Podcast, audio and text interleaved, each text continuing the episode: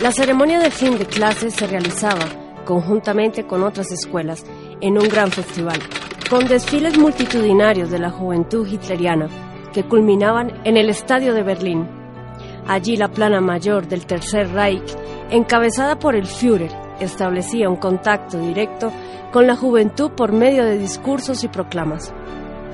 El papá de Kurt había venido de Egipto, especialmente para asistir a su graduación, siendo invitado por Rudolf Hess para concurrir a una fiesta a celebrarse esa noche en la Cancillería. Sería esta, a su juicio, la oportunidad esperada para aclarar muchas incógnitas. A las 10 en punto de la noche subieron las escaleras de mármol de la Cancillería. El barón Superman, elegantemente vestido de jacket y Kurt, con el uniforme de las Hitlerjugend, no desentonaban entre la numerosa concurrencia que ya llenaba el gran salón del Águila, formando distintos corrillos numerosos de voces y de risas. Atravesaron el salón en dirección al gigantesco hogar de mármol tallado, buscando a Rudolf Hess, mientras sobre sus cabezas una araña de colosales dimensiones derramaba torrentes de luz, suavemente amortiguada por miles de piezas de cristal de Baccarat. Kurt nunca había visto tanta gente distinguida e importante junta. Estaban allí todos los líderes de la Nueva Alemania, el Dr. Goebbels, el mariscal Goering, el Reichsführer Himmler, Julius Streicher. En un rincón apartado, distinguieron a un grupo formado por Rosenberg, Rudolf Hess y Adolfo Hitler. El barón Superman, temiendo interrumpir una conversación reservada, le indicó a Kurt que aguardaran a unos pasos de distancia, mientras bebían una copa de champán que solícitos mozos les habían alcanzado. Al cabo de un momento, Rudolf Hess reparó en ellos y luego de cambiar una palabra con el Führer se acercó sonriente. ¿Cómo están? Reinaldo, Kurt, vengan, que les presentaré al Führer. Era la primera vez que Kurt veía de cerca a Adolfo Hitler, honor poco frecuente para un estudiante extranjero.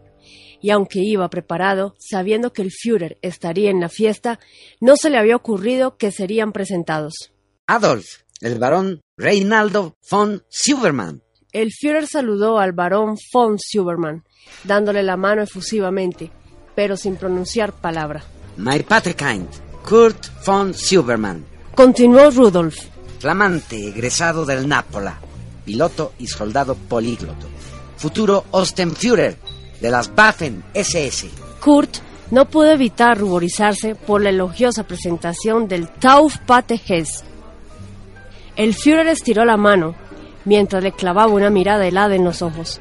Sintió que una corriente eléctrica le recorría por la columna vertebral, al tiempo que una especie de vacío estomacal cosquillaba a la altura del ombligo.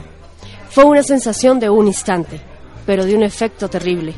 Aquella mirada y el contacto de la mano del Führer habían obrado como un agente ácido en un cubo de leche, descomponiendo y disolviendo su estado de ánimo.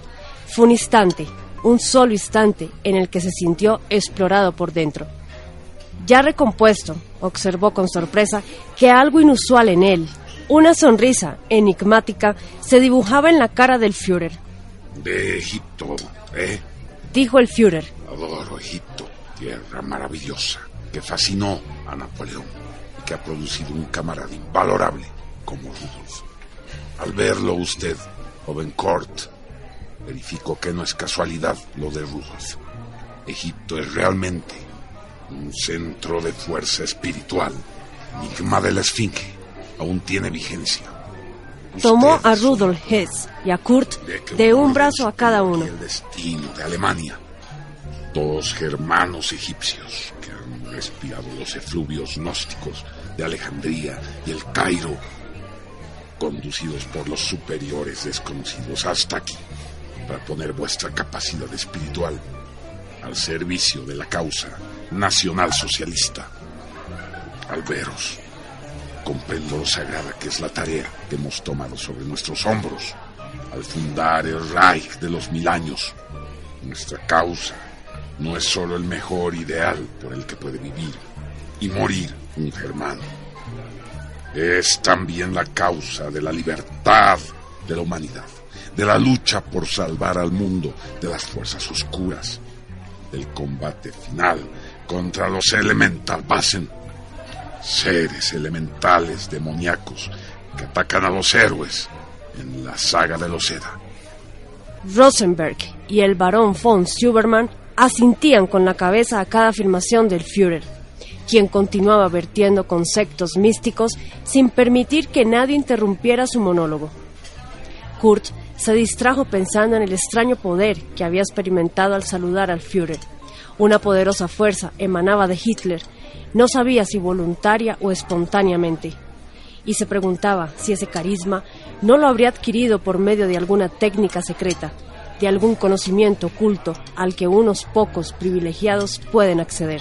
Entonces, dígame, joven Kurt, ¿quiénes son, en definitiva, los enemigos de Alemania? ¿Contra quién combatimos? Preguntó Hitler, dirigiéndose hacia él. Reaccionó Kurt ante la inesperada pregunta con la desesperación de haber desatendido una parte de la conversación. Tres pares de ojos de Rosenberg, Hess y su padre estaban puestos en él, esperando la respuesta. Sin embargo, lo que había alcanzado a escuchar era suficiente para él, pues la respuesta brotó sola del fondo del inconsciente. El enemigo es uno solo. Afirmó Kurt categóricamente. Es Yod Bauge, Satanás. Contestó intuitivamente y de manera tan firme que no cabían rectificaciones. Miró hacia su padre, que se puso instantáneamente lívido, y vio la sorpresa retratada en todos los rostros. Muy bien, joven Kurt, muy bien. Decía Hitler con una expresión de intensa alegría. Ha dado usted la mejor respuesta. Podría haber identificado como nuestros más terribles enemigos a la judeomasonería, al judeomarxismo, al sionismo, etc. Pero esos nombres solo representan aspectos diferentes de una misma realidad, distintas caras de un mismo y feroz enemigo. Yod Gebauge, Satanás, el demiurgo de este mundo. Solo un iniciado o un iluminado como usted o Rudolf podrían dar una respuesta tan precisa. ¿Verdad, Alfred? Rosenberg sonreía complacido y lo felicitó por ser una persona de claros conceptos. Por supuesto, Kurt estaba completamente aturdido por lo que había ocurrido.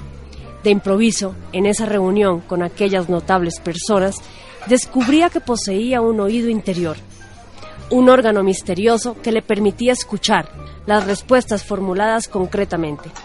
Y estas respuestas eran correctas. Nunca había experimentado algo así y solo podía achacar esta súbita iluminación a la presencia del Führer. Él, con su extraño magnetismo, le había despertado el oído interior. Entonces Adolfo Hitler volvió a tomar la palabra. La gente no compenetrada en la filosofía oculta del nacionalsocialismo suele cometer gruesos errores de apreciación al juzgar muchas de nuestras afirmaciones, creyendo ver en las mismas una superficialidad estúpida, cuando generalmente se trata de ideas sintéticas, eslogans extraídos de profundos sistemas de pensamiento.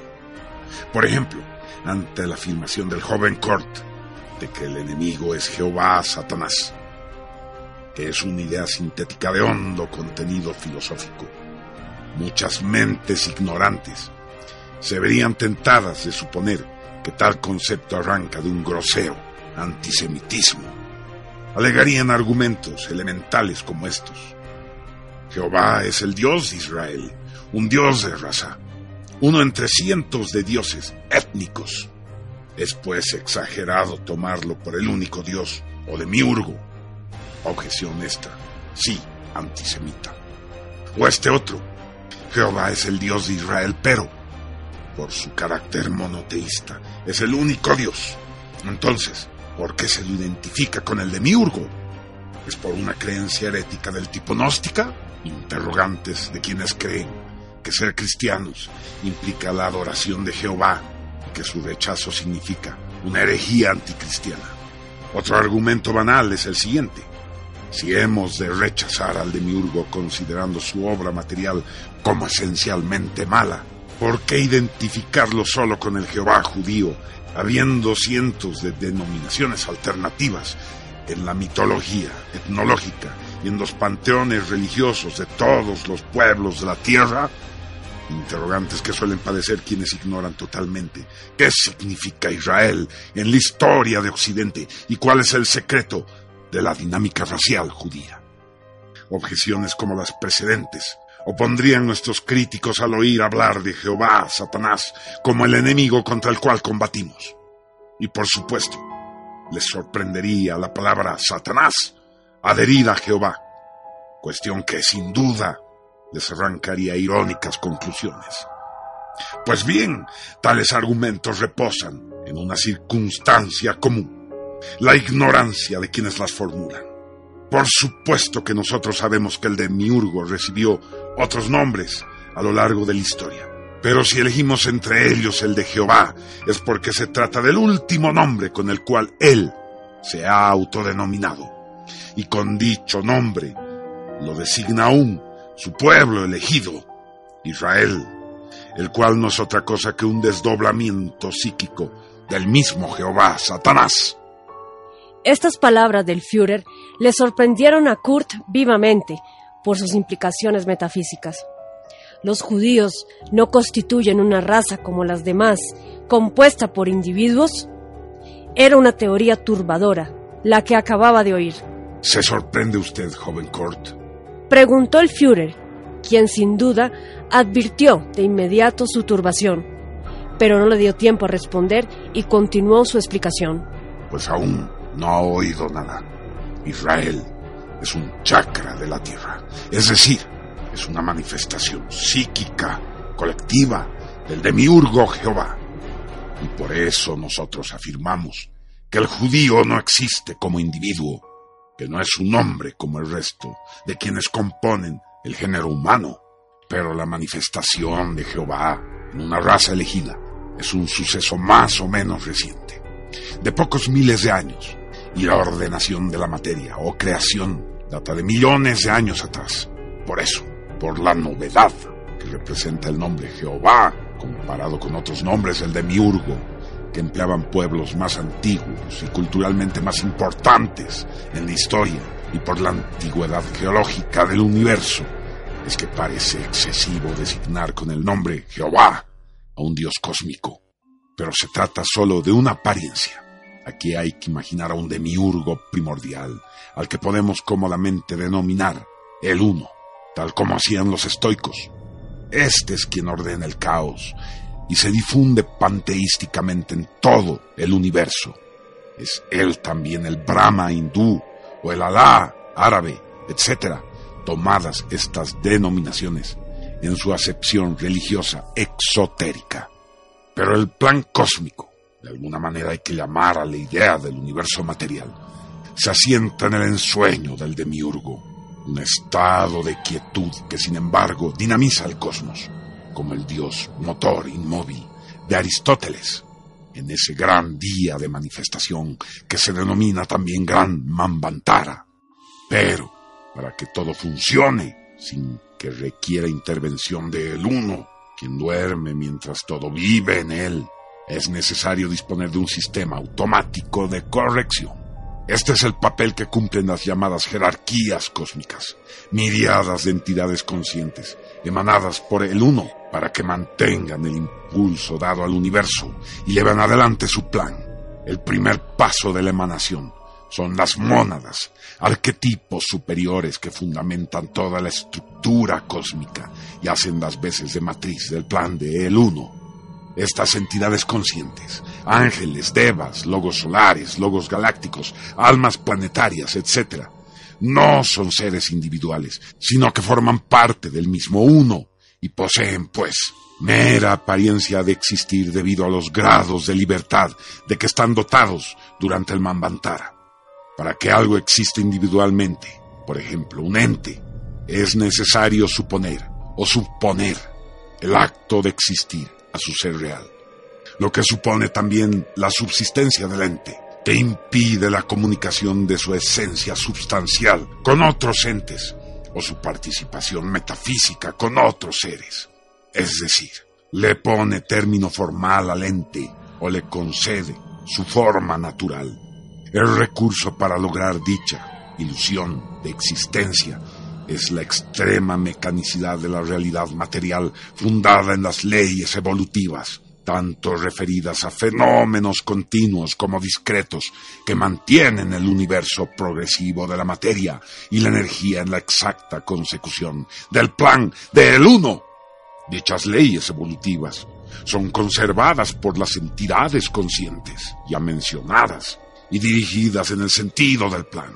Así podemos distinguir, por ejemplo, logos solares, es decir, entidades conscientes, capaces de crear un sistema solar siguiendo un plan del uno, pero que en realidad son desdoblamientos temporales del uno. Lo mismo se puede decir de los logos galácticos o almas planetarias, o hasta de los simples ángeles o devas. Ninguno de ellos existe como tales, aunque evolucionen sujetos a las leyes universales. Lo importante aquí es comprender que todo este espectáculo grandioso que estamos recreando es pura ilusión, una concepción metafísica de características colosales ideadas por el uno para su íntima contemplación.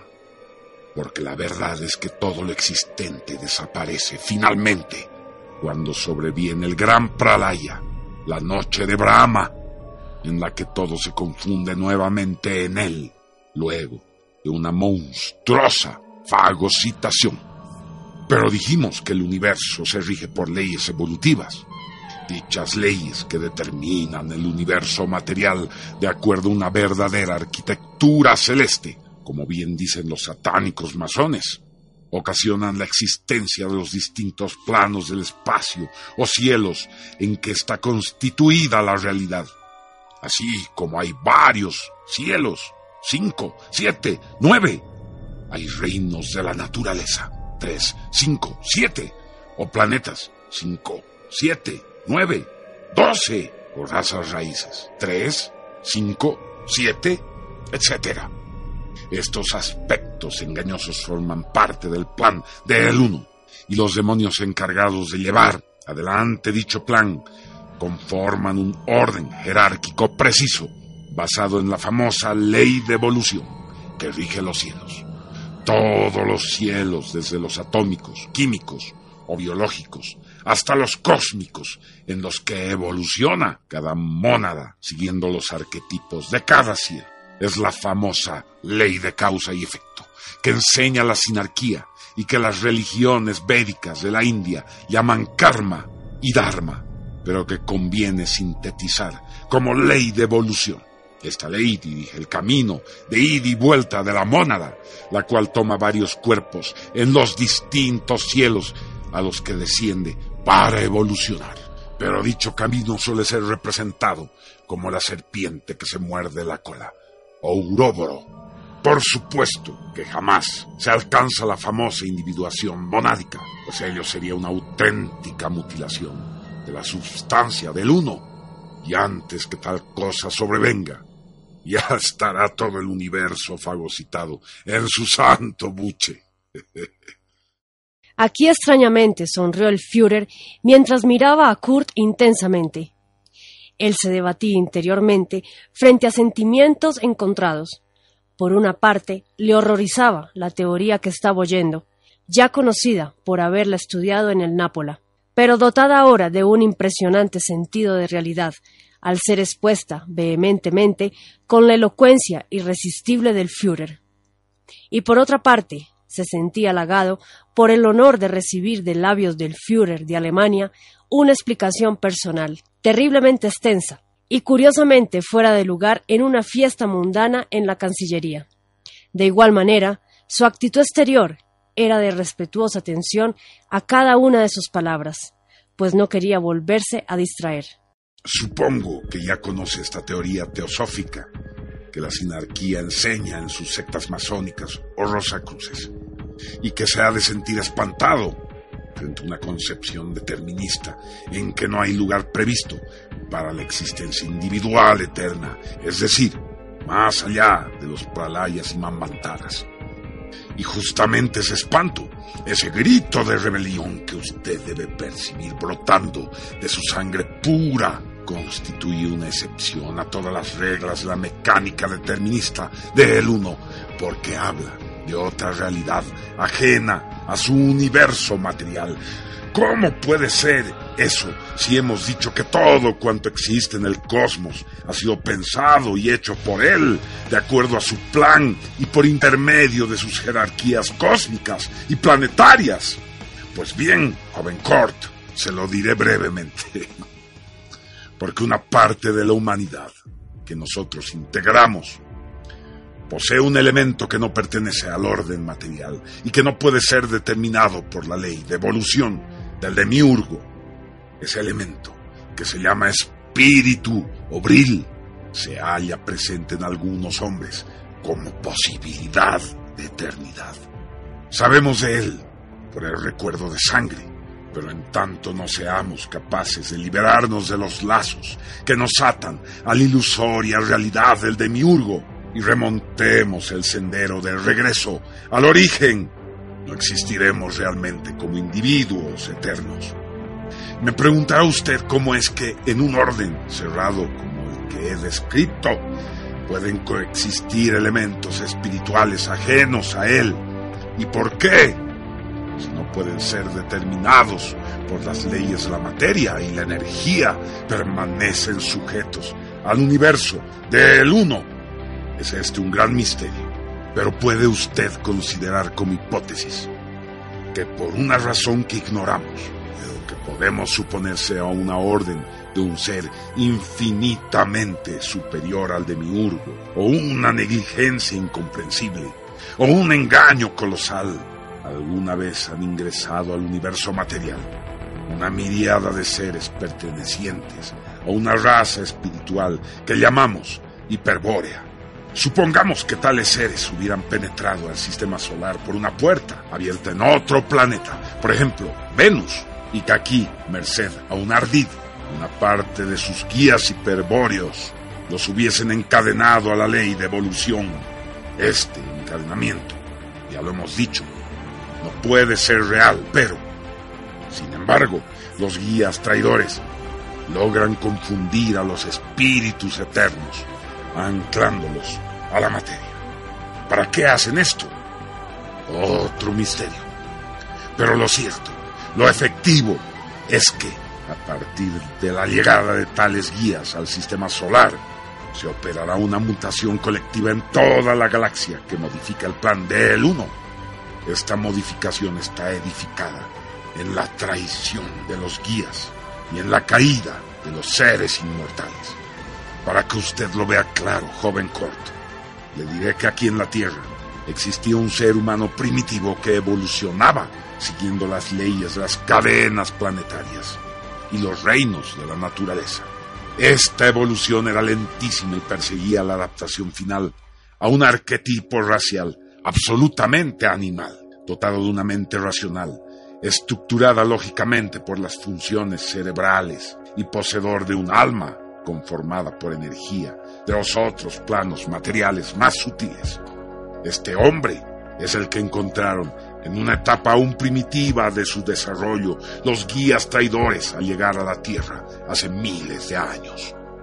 Entonces, mediante un ingenioso sistema llamado Chang Shambhala, que usted tendrá oportunidad de estudiar en nuestra orden ellos decidieron mutar la raza humana, encadenando los espíritus eternos a los seres humanos ilusorios y materiales de la Tierra. Desde ese momento existen tres clases de hombres. Los animales hombres primitivos o pasú, los semidivinos o vidias, a quienes se les adosó un espíritu, y los divinos hiperbóreos o sidas, que son todos aquellos que logran retornar al origen y escapar del gran engaño. También son llamados sidas hiperbóreos a una parte de los guías, aquellos que no traicionaron y que, encabezados por Cristos Lucifer, intentan salvar a los virias mediante la redención hiperbórea de la sangre pura que consiste en despertar el recuerdo primigenio de la propia divinidad perdida Estos son los señores de Agartha. Pero nos apartamos un poco de nuestro tema principal que versaba sobre Jehová Satanás, el enemigo contra el cual combatimos para ganar el derecho a regresar al origen perdido. Entonces, se le da clara esta cuestión, joven Court, pues si usted recuerda que el uno delegaba en unas entidades conscientes la ejecución de su plan, podemos ahora agregar que el sistema solar ha sido construido por una de tales conciencias, a la que llamamos Logos Solar, secundada por devas de menor jerarquía, quienes ocupan determinados puestos en la mecánica del sistema. En la Tierra, una realidad planetaria, infundía vida al planeta e impulsaba la evolución de los reinos de la naturaleza de acuerdo al plan solar inserto en el plan cósmico de El Uno. Está claro que se trata de emanaciones de El Uno, enlazadas jerárquicamente. El Uno, Logos galáctico, Logos solar, ángel planetario, alma colectiva o grupal, etc. ¿Quién es Dios aquí? Según el nivel de conciencia y las pautas culturales y religiosas de los hombres. Puede ser cualquiera de tales entidades conscientes, pero siempre se trata de el si se dice que Dios es el sol o se concibe un Dios creador de todo el universo, se está hablando de Él. Igual si se cree que Dios es la naturaleza o la Vía Láctea o la Tierra, las diferentes cosmologías noceológicas que presentan los hombres en sus distintas etapas de evolución para concebir el mundo no invalidan el hecho de que siempre se alude directa o indirectamente a el uno cuando se habla de Dios. Pero regresemos a la Tierra. Cuando los Sidas traidores llegan a la Tierra, se instalan en un centro al que denominan Shambhala o de Jung y fundan lo que se ha dado en llamar Gran Fraternidad Blanca o jerarquía oculta de la Tierra. No es un lugar localizable físicamente sobre la superficie terrestre, cuestión sobre la que usted deberá aprender más adelante, sino que se haya situado en un pliegue topológico del espacio. Pero lo que interesa aquí es destacar que el jefe de los guías traidores se autotitula Rey del Mundo, pasando a ocupar el lugar de uno de los doce Kumaras del sistema solar. ¿Qué es un Kumara? Un ángel planetario, una de esas entidades conscientes encadenadas por el uno que conforman la idea de un planeta es aquí donde debe ubicarse la clave del nombre Jehová y de su raza elegida, porque el espíritu planetario se llamaba Kumara Sanat, quien luego de la constitución de Shambhala y de la venida del rey del mundo decide actuar como regente de El Uno en la ejecución de su plan, ahora modificado. Para ello se encarna en nombre del Uno en una raza elegida para reinar sobre los espíritus hiperbóreos esclavizados esa es la raza hebrea. Es decir, que tenemos por un lado a la jerarquía oculta de Chang, Shambhala, con sus demonios, los guías traidores y su jefe, el rey del mundo, quienes llevan adelante ahora la evolución del planeta y son quienes guían a las razas por medio de una siniestra organización llamada sinarquía.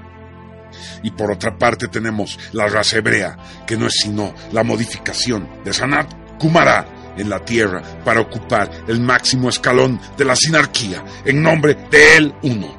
Los mismos hebreos en su cábala estudian que Israel es uno de los diez Sefirot, la Sefira Malkut, es decir, una de las emanaciones del uno. Finalmente Jehová es el nombre cabalístico del demiurgo. El uno que Sanat Kumara representa en la tierra y es, como dije al comienzo de esta agradable charla, el último nombre histórico que conocemos de él. Por eso nosotros los antiguos seres hiperbóreos, que aún permanecemos encadenados en el infierno, debemos tener bien presente que el enemigo es Jehová Satanás, el demiurgo de este mundo, como bien dijera el joven Kurt. El Führer continuaba entusiasmado su largo monólogo y aunque ya había pasado una larga hora y llovían sobre ellos las miradas curiosas de mucha gente que deseaba sentarse a la mesa, nadie en Alemania hubiera sido capaz de interrumpirle por un motivo tan prosaico como llantar una cena. Por su parte, Kurt solo deseaba seguir oyendo sus increíbles revelaciones, y por eso, cuando le preguntó si le había comprendido, no vaciló en hacerle presente sus dudas. Hay algo que ahora me preocupa. Todo cuanto usted ha dicho, mein Führer, sobre el demiurgo, el uno, lo comprendo perfectamente y lo acepto. Pero no puedo dejar de preguntarme quién es entonces Dios, el verdadero Dios. Es una pregunta que no debe usted hacerse, joven Kort. Afirmó categóricamente el Führer. No mientras su mente esté sujeta a la lógica racional, pues solo logrará entonces arribar a paradojas irreductibles. Pero es evidente que la duda ya ha germinado en usted y que seguirá meditando en ello. Le daré entonces una respuesta provisoria. Dios es incognoscible para todo aquel que no ha conquistado el bril. Tenga siempre presente esta verdad, joven Kort. Desde la miserable condición de esclavo de Jehová Satanás, no es posible conocer a Dios, pues Él es absolutamente trascendente.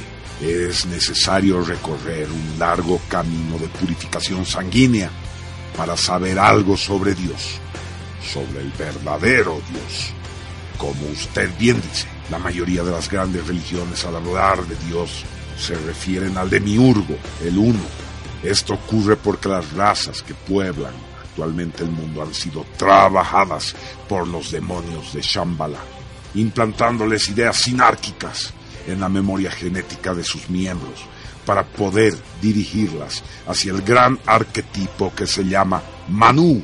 Así, percibiendo la realidad tras un velo de engaño, se llega a esas concepciones de Dios panteísta, monoteísta o trinitario, que solo son apariencias del uno, el demiurgo ordenador de la materia. Fíjese lo que ocurre con el concepto de Dios que poseen los distintos pueblos integrantes de la antigua familia de lenguas indogermanas. Casi todos los nombres derivan de las mismas palabras y es seguro que éstas designan en un pasado remoto a un Dios creador de todo lo existente, es decir, el demiurgo, el uno. En sánscrito tenemos las palabras Dianspitar, que en los Vedas se utilizan para nombrar al Padre que está en los cielos. Dians es la raíz que en griego produce Zeus, Teo, con sentido similar al sánscrito, y que pasa a ser en latín Júpiter, Deus Pater o Jovis. Los antiguos germanos se referían igualmente a Sin, Tir o Tiwas, como el dios creador de lo existente, palabras que también provienen del sánscrito Dianspitar. Igual etimología poseen palabras que designan a Dios en las familias de lenguas, turanias y semitas. En esta última familia de importante relación con el hebreo encontramos el como una antigua denominación del demiurgo, en su representante planetario, el fuerte.